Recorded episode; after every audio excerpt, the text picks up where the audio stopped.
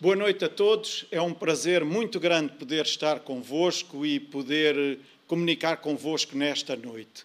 Uh, gostaríamos de lembrar a todos que, se tiverem alguns pedidos de oração, poderão enviar-nos através do Facebook ou através do site do ccvalisboa.org uh, e nós, com toda a garantia, iremos apresentar todos os pedidos que nos endereçarem junto de Deus e pedir em vosso favor.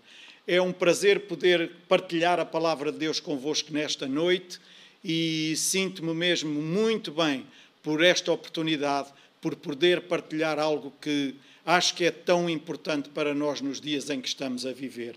E eu gostaria de salientar nesta noite a importância de nós nunca perdermos o foco.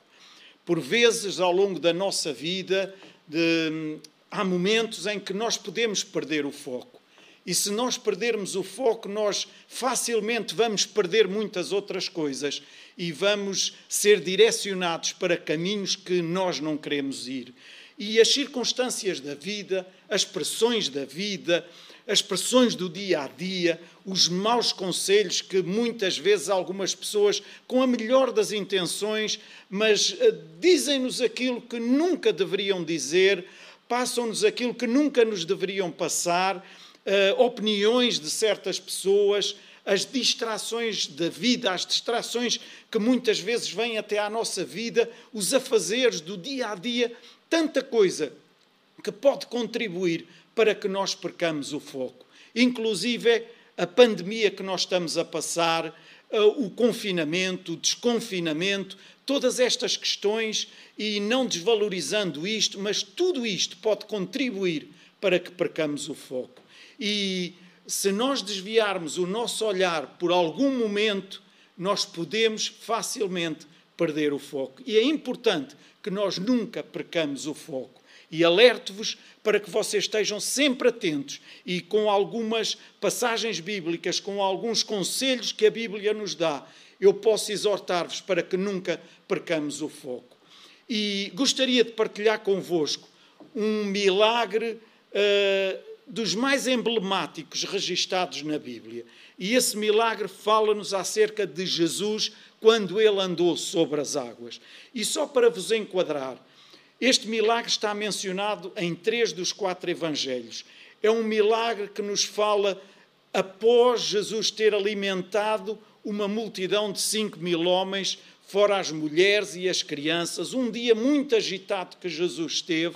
A seguir a esse milagre, ele despediu a multidão, ele aconselhou a multidão a ir-se embora, uh, pediu aos discípulos para entrarem no barco e irem para o mar da Galileia, e Jesus subiu ao monte para orar, para estar um tempo a sós depois daquele dia que teve bastante, uh, com bastante atividade.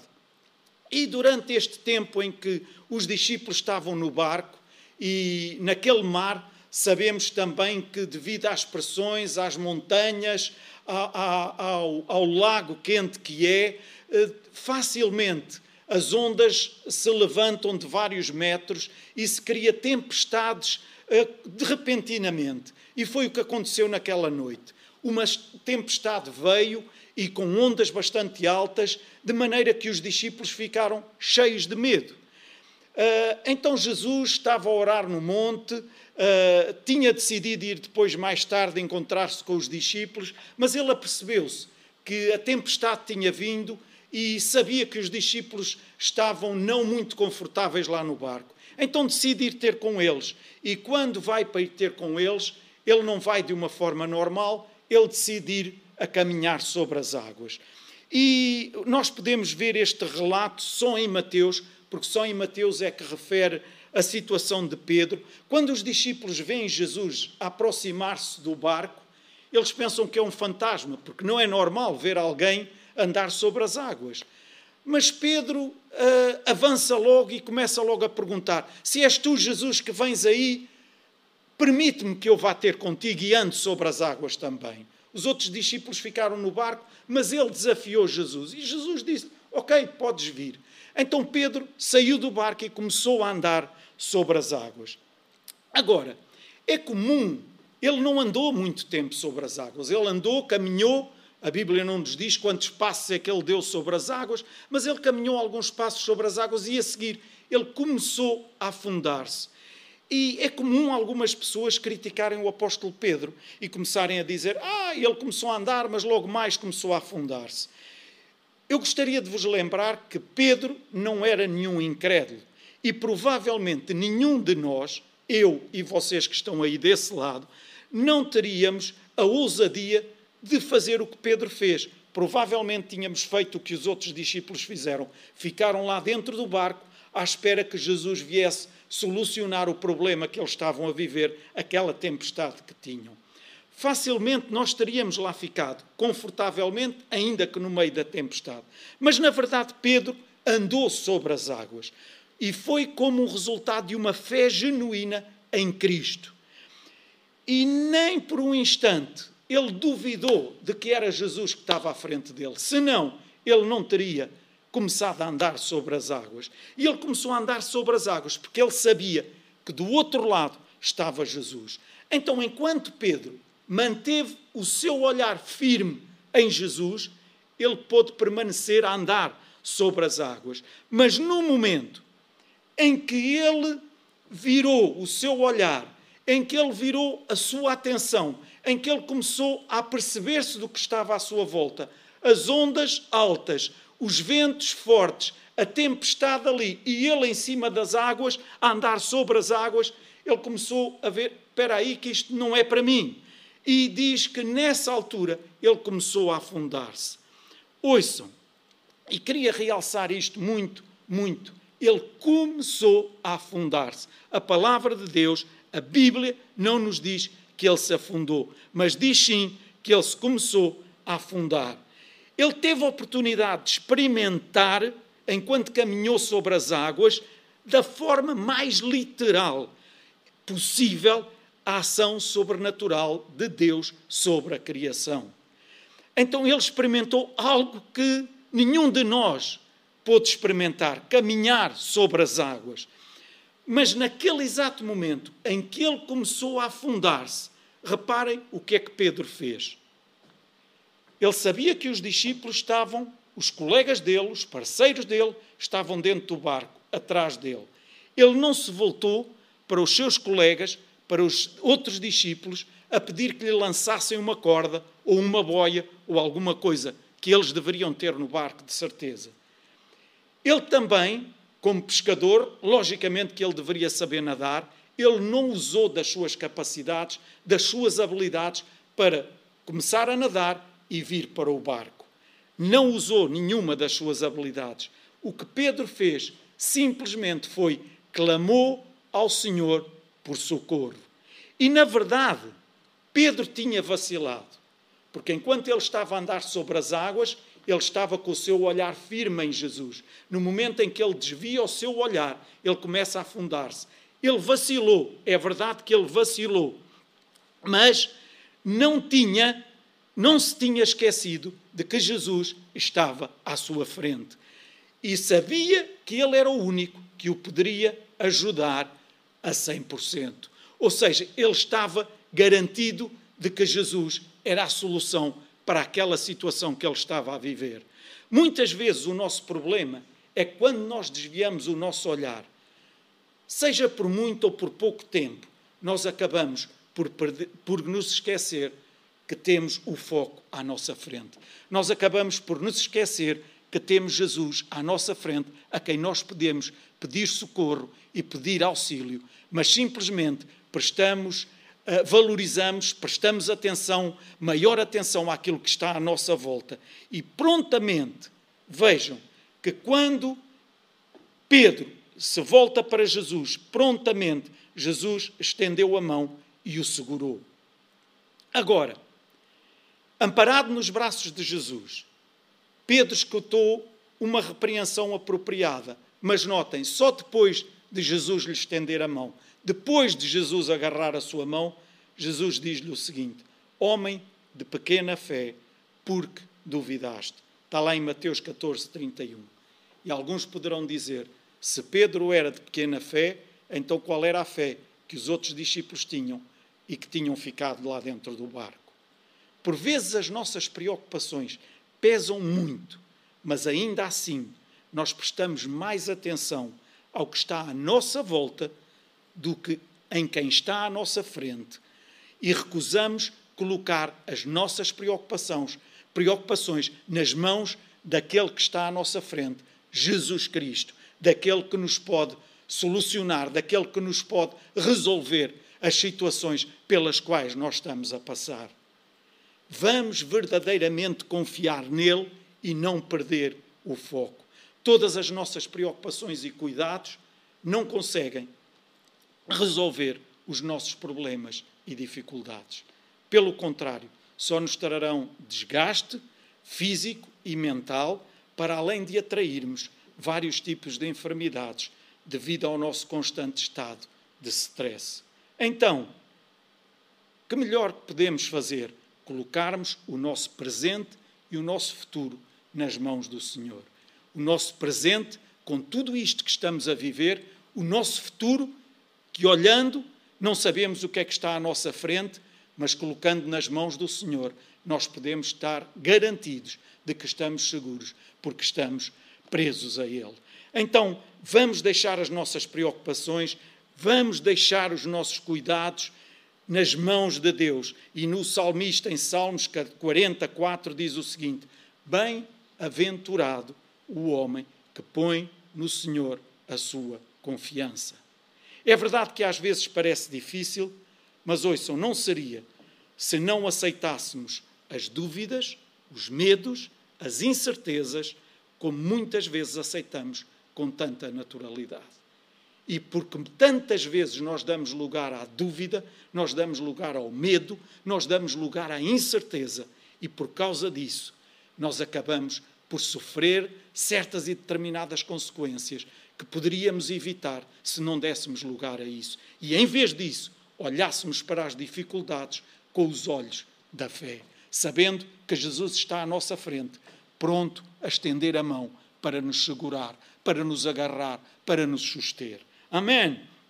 O, salmo, o salmista, no Salmos 121, versículo 1 e 2, diz o seguinte: E levo os meus olhos para os montes, de onde me vem o socorro? O meu socorro vem do Senhor que fez os céus e a terra. Precisamos, sim, de ter atitudes de confiança e fé no nosso Deus. E não é só nos dias maus, não é só nos dias complicados, mas isso deve ser uma constante na nossa vida. Nós temos a certeza, ou pelo menos devemos ter, a certeza da nossa salvação em Cristo Jesus. E acredito que todos aqueles que me estão a ouvir e que um dia já renderam a sua vida a Jesus, com certeza que devem ter esta garantia de que estão salvos em Cristo Jesus. Mas sabem, muitas vezes não temos assim tanta certeza de que Ele está pronto para nos ajudar a ultrapassar e a vencer os nossos problemas. E os nossos problemas que enfrentamos no dia a dia. Sabemos que Ele nos ama, que quer sustentar-nos, que nos quer confortar, em tudo abençoar-nos, mas ainda assim, algumas vezes, queremos com desconfiança. E Deus quer que a partir de hoje tu possas crer nele com toda a confiança, se estiveres focado nele. Ninguém nos deu maior prova de amor como o nosso Senhor Jesus. Ele é digno de toda a nossa credibilidade. Ele merece a nossa confiança. Por nossa causa, ele não só morreu numa cruz, mas ele desceu ao profundo e tenebroso abismo para tirar do inimigo as chaves do inferno e da morte. Ele tirou toda a autoridade que o inimigo tinha sobre nós. E tudo isso porquê? Porque nos amou de tal maneira. A confiança em Deus ultrapassa todos os limites da lógica.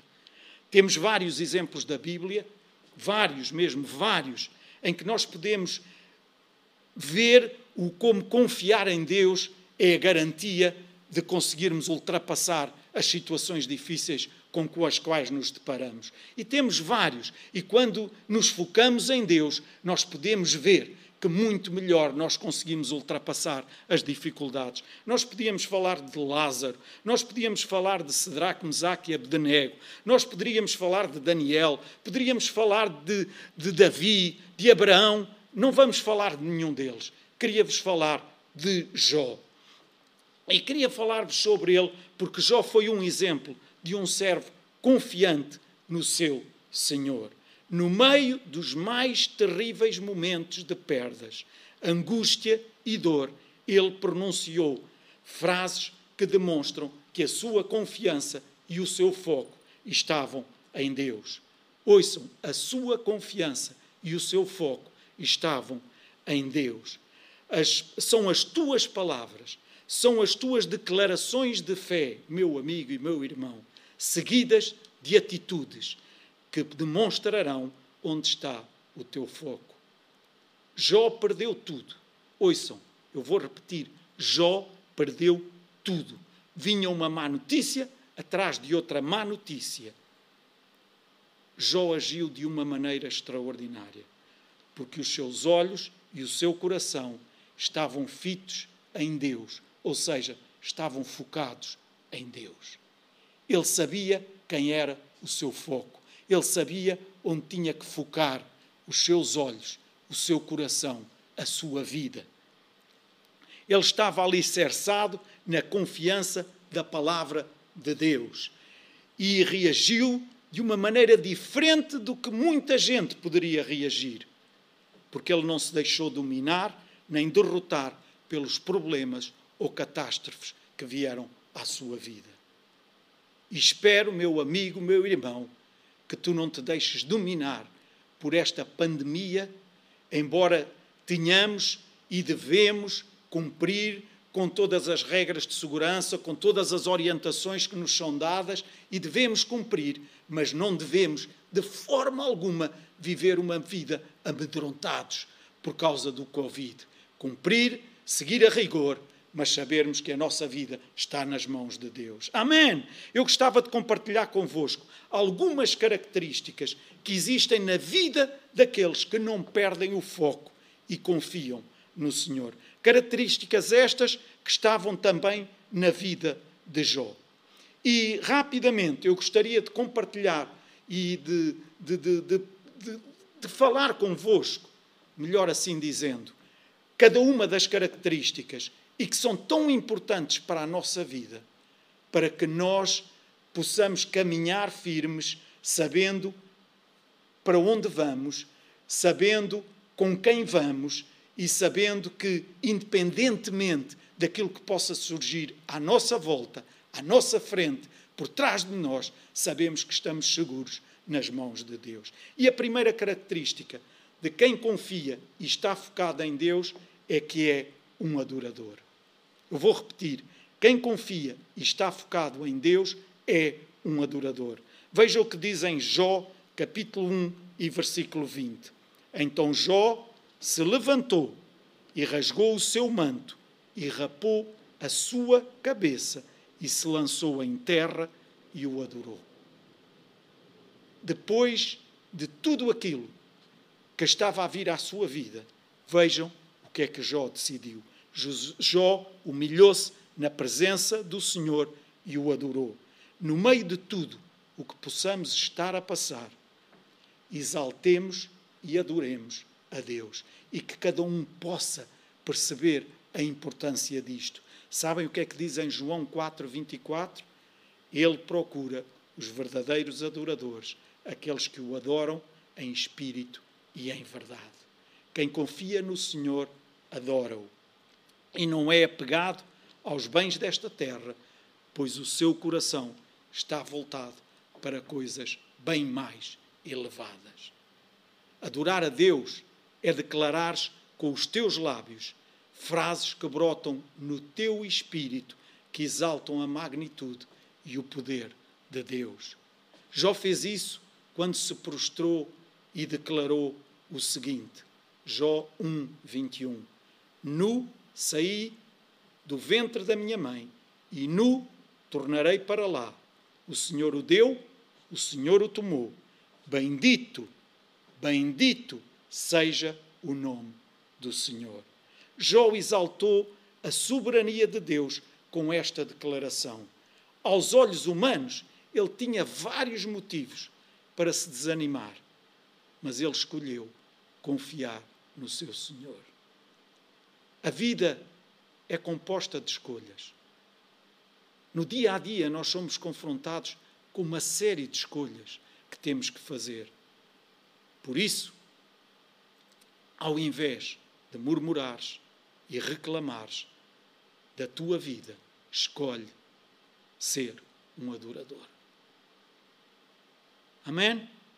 Em vez de murmurares, em vez de refilares, perdoem-me a expressão, procura ser um adorador. Ah, mas há alturas em que as coisas estão mesmo más, em que as pessoas à minha volta fazem-me ir ficar pela ponta dos cabelos. Ainda assim, respira fundo e adora o teu Deus. Amém. Adora o teu Deus. Deixa Deus encontrar-te adorando e nunca murmurando.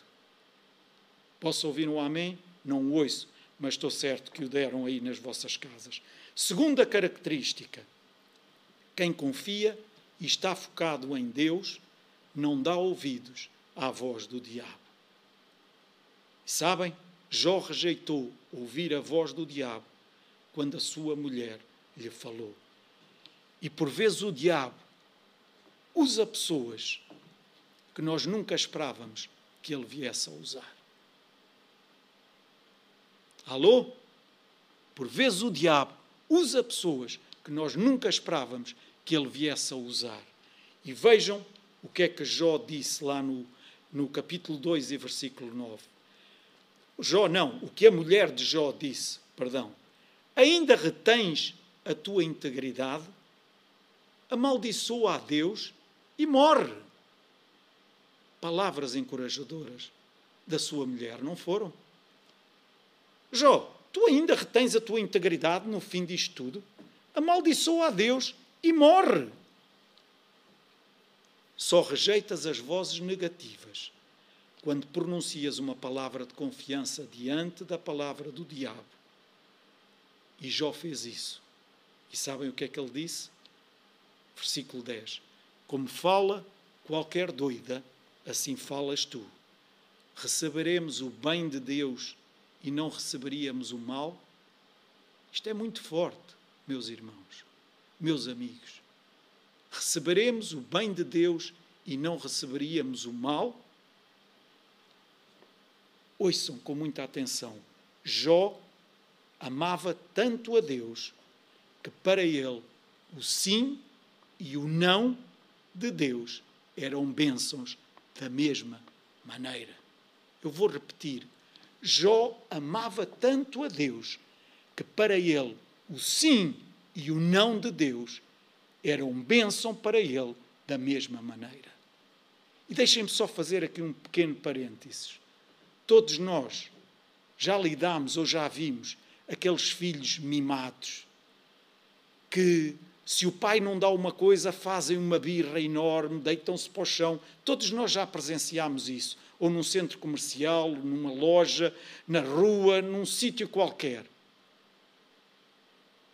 E sabem uma coisa? Quando vimos isso, dizemos: Mas que criança tão mimada!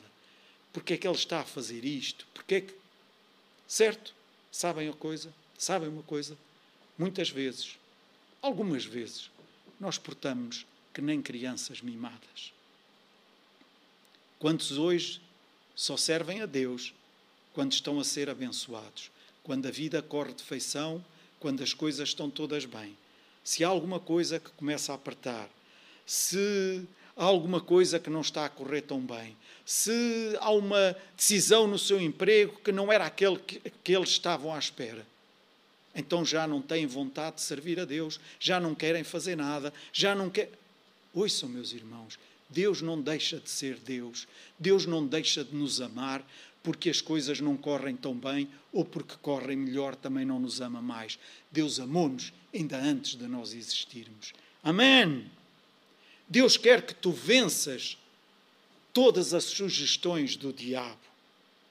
mas Ele quer que tu venças através da Sua palavra, como Jesus fez lá em Lucas 4. Ouve somente a voz do Espírito que diz que em Cristo tu és mais que vencedor. Amém! E rejeita todas as artimanhas de Satanás com a palavra de Deus. Com a Sua palavra, tu podes rejeitar e podes ter a garantia de que Ele vai fugir de ti e não vai conseguir colocar semente nenhuma na tua mente. Amém. Terceira característica: quem confia e está focado em Deus não ama mais a sua própria vida do que a Deus, mesmo que enfrente a morte. Isto é forte. Isto é forte. Mas quem ama, quem confia e está focado em Deus, não ama mais a sua própria vida do que a Deus, mesmo que enfrente a morte. Jó não amou mais a sua própria vida e declarou o seguinte: Jó 13, 15: Ainda, ainda que ele me mate, nele confiarei. Isto é muito forte. E dizer isto envolve muita coisa na nossa vida. Ainda que ele me mate, nele confiarei.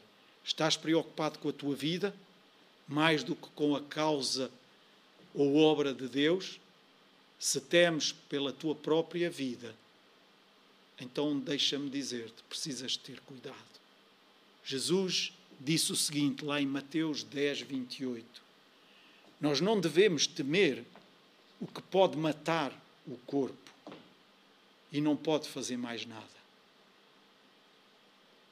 Não devemos temer aquilo que pode matar o corpo, mas que não pode fazer mais nada. Mas antes temermos aquele que pode matar o corpo e fazer com que a alma vá para o inferno. Portanto, não ames mais as coisas do que ao Senhor, do que ao nosso Senhor. Não o negues quando vier a adversidade. Prefere a morte do que perder a presença de Deus. Isto é muito forte. É muito forte.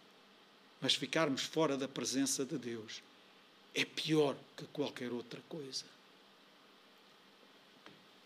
Quarta característica: quem confia e está focado em Deus tem esperança. Quem confia e está focado em Deus tem esperança. O mundo diz, e já todos nós ouvimos de certeza, a esperança é a última coisa a morrer. Frase terrível e infeliz. Sabem porquê? A verdadeira esperança dos que confiam em Deus nunca morre. A verdadeira esperança daqueles que confiam em Deus nunca morre. Porquê?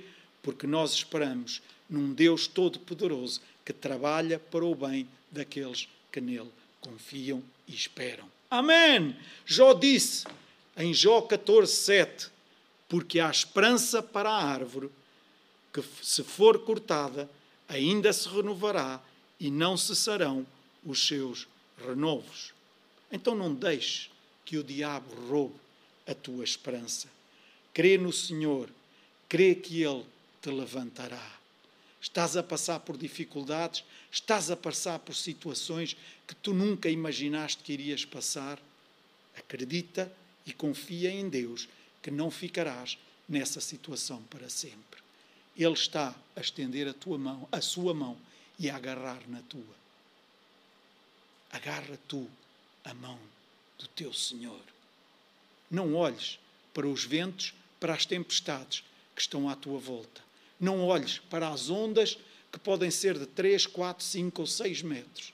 Elas não te vão engolir, desde que tu estendas a tua mão e peças socorro ao Senhor da tua vida. Amém. Confia neste Deus que renova, que transforma e que liberta. Pois para Ele nada é impossível. Para Ele não há nada que seja impossível abre os teus lábios e glorifica ao Senhor. Quem tem esperança declara como, Jesus, como Jó declarou. Jó 19, 25. Eu sei que o meu retentor vive e que por fim se levantará. Eu sei que o meu redentor vive e que por fim se levantará. Ouve, redentor é quem redime, é quem põe fim ao sofrimento, é quem paga a nossa dívida. Então ouve, a tua dívida foi paga na totalidade pelo teu redentor. Crê que o teu redentor vive e te dá a vitória. Não percas a esperança, pois fiel é o guarda de Israel. Amém! Ele pagou a tua dívida na sua totalidade. Não há acusador nenhum que te possa acusar, porque a tua dívida foi paga por aquele que te redimiu. Então tu estás redimido, tu pertences a Cristo e ninguém te pode tirar desse lugar, a não ser que tu queiras sair. Amém! Quinta e última característica. Quem confia e está focado em Deus torna-se íntimo dele e vê a glória dele na sua vida. Quem confia e está focado nele torna-se íntimo dele e vê a glória dele na sua vida. No capítulo 42 de Jó, vemos que ele continua a engrandecer ao Senhor, declarando que Deus tudo pode e nenhum dos seus planos pode ser impedido. E somente quem é íntimo de Deus declara uma frase como esta. Somente quem é íntimo de Deus declara uma frase como esta. Veja no versículo 5. Eu te conhecia de ouvir falar, mas agora os meus olhos te veem. Eu te conhecia de ouvir falar, mas agora os meus olhos te veem. Ou seja, houve uma época na vida de Jó em que ele conhecia Deus de ouvir os outros falarem. Mas agora era diferente. Agora ele tinha intimidade com Deus. Antes ele conhecia pelas experiências dos outros. Ele conhecia pelo que os outros falavam acerca de Deus. Mas agora ele podia dizer: Agora os meus olhos te veem. Eu agora conheço-te pela minha própria experiência. Eu agora conheço-te pela intimidade que eu tenho contigo. Ouve, meu irmão, meu amigo, quem é íntimo de Deus vê a sua glória. Quem é íntimo de Deus recebe tudo em dobro, como foi o caso de Jó. É hora de nos levantarmos e parar de vivermos das experiências que outros tiveram. Amém! É hora de pararmos de viver das experiências do passado. São importantes, são, mas não fiquemos agarrados às experiências do passado. As experiências do passado aconteceram no passado. Deus tem algo novo para fazer conosco no presente. Amém! E amanhã terá algo mais novo ainda para fazer com cada um de nós. Estejamos nós abertos e receptivos àquilo que Ele tem para fazer conosco e tenhamos nós intimidade com Ele, tenhamos nós uh, à vontade na presença de Deus, para que Ele possa fazer uma coisa nova a cada dia, porque é isso que a Sua palavra diz. Que nós possamos ter uma vivência com o nosso Deus a cada dia, uma experiência nova a cada dia com Ele. É importante recordarmos os bons momentos que tivemos com Ele, como com todas as pessoas com quem convivemos. Estou casado com a minha esposa há 38 anos e de vez em quando nós recordamos os bons momentos que tivemos, desde o ano em que casámos, com mais cinco de namoro, e nós às vezes recordamos esses momentos. Mas deixem-me dizer-vos uma coisa: se o amor que existe entre nós fosse apenas baseado nos bons momentos que tivemos há 30, ou há 20, ou há 15, ou há 10, ou há 5, ou há 2, ou há um ano, e que agora não tivéssemos nenhuns, dificilmente esse amor iria perdurar. Amém. É verdade. É verdade. Nós precisamos de desenvolver esse relacionamento com o nosso Deus a cada dia, essa intimidade com o nosso Senhor a cada dia. Precisamos de ter as nossas próprias experiências, não viver apenas das experiências dos outros. Termos que ter intimidade com este Deus maravilhoso e pessoal. Ele quer revelar-se para nós todos os dias. Para isso, nós precisamos aproximar-nos mais dele e termos mais tempo com ele. Amém. Precisamos buscá-lo com toda a nossa alma e com todo o nosso entendimento. Temos de que arrancar do profundo do nosso ser frases que expressem e sobressaiam a nossa confiança neste Deus único e maravilhoso.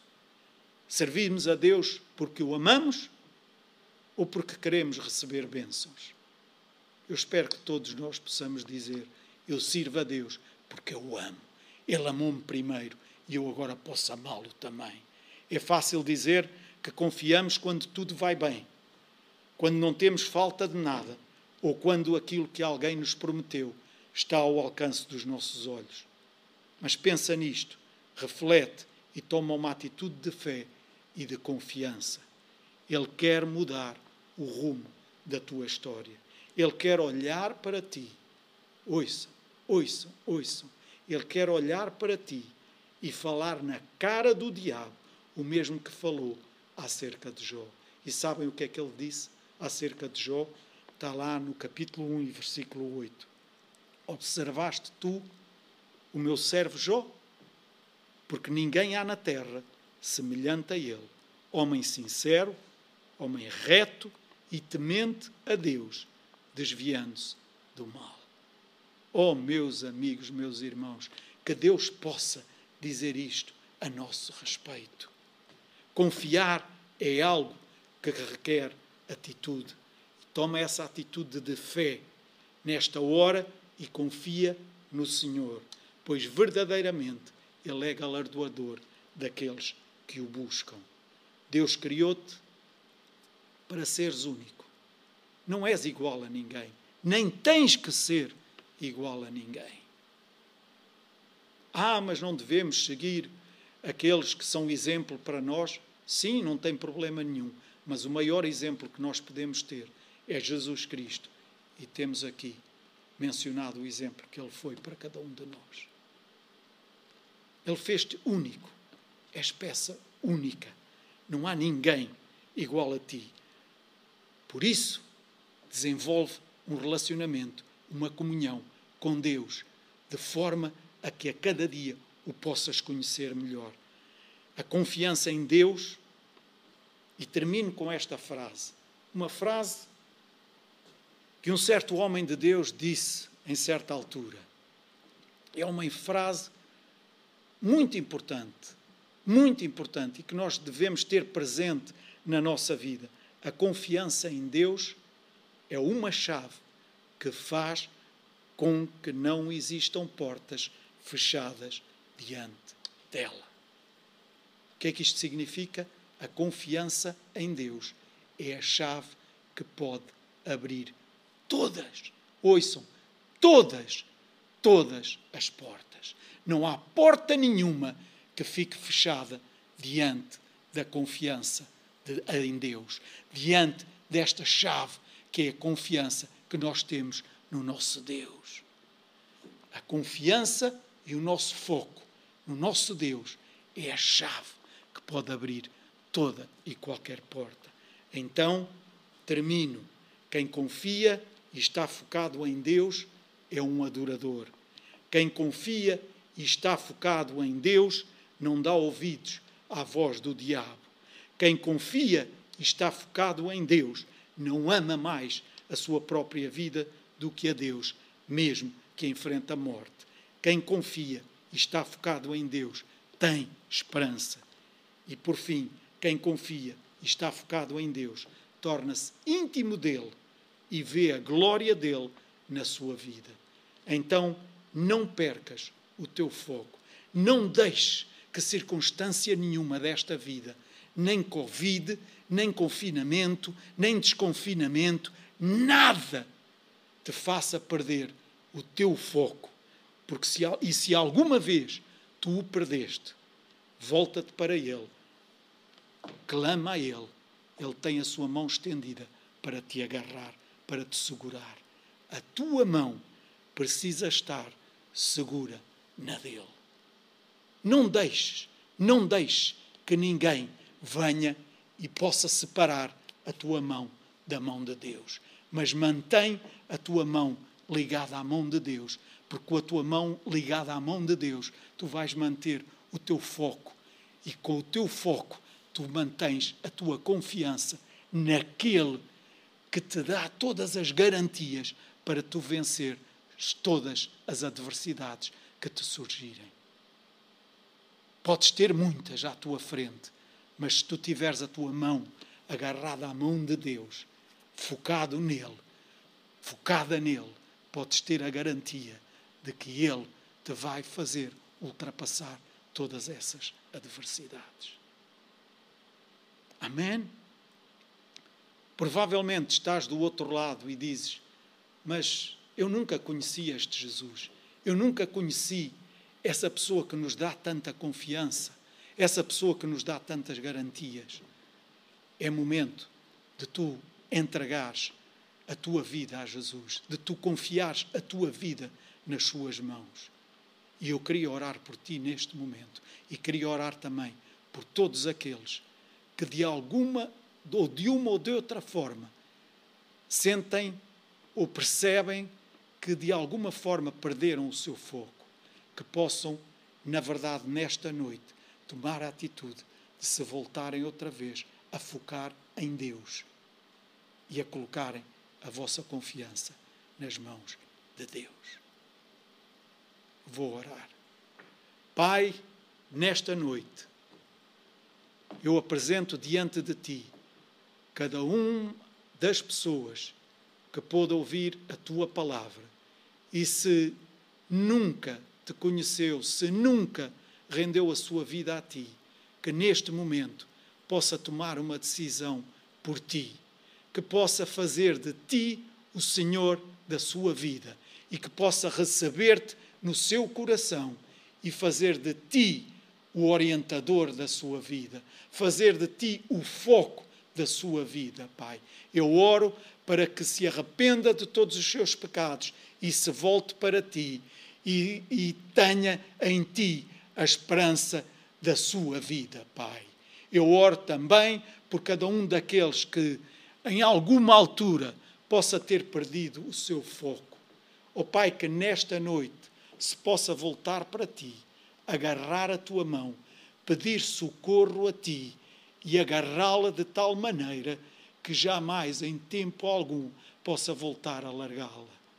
Ó oh, Pai, mas que possa perceber que necessita a cada dia desenvolver uma intimidade contigo e colocar a sua confiança única e exclusivamente em ti, Pai. Eu oro, Pai, por cada um daqueles que me ouviu nesta noite, que a tua palavra possa produzir frutos na sua vida, Pai, e que possam, ó oh, Pai, direcionar a sua vida, tudo aquilo que eles são, para Ti, Pai, e possam confiar e colocar todas as suas preocupações, todas as circunstâncias que estão à sua volta, todas as preocupações que têm assolado a sua mente, possam colocá-las aos teus pés e confiarem inteiramente que tu os vais ajudar a ultrapassar e a vencer todas essas adversidades, Pai. Eu oro a Ti em nome de Jesus e desde já te agradeço pela Tua bênção e pela Tua unção sobre a vida de cada um daqueles que ouviu ou que vai ouvir a Tua palavra mais tarde. Em nome de Jesus eu oro, Pai. Em nome de Jesus e te agradeço. Amém. Amém. Que Deus ricamente vos abençoe.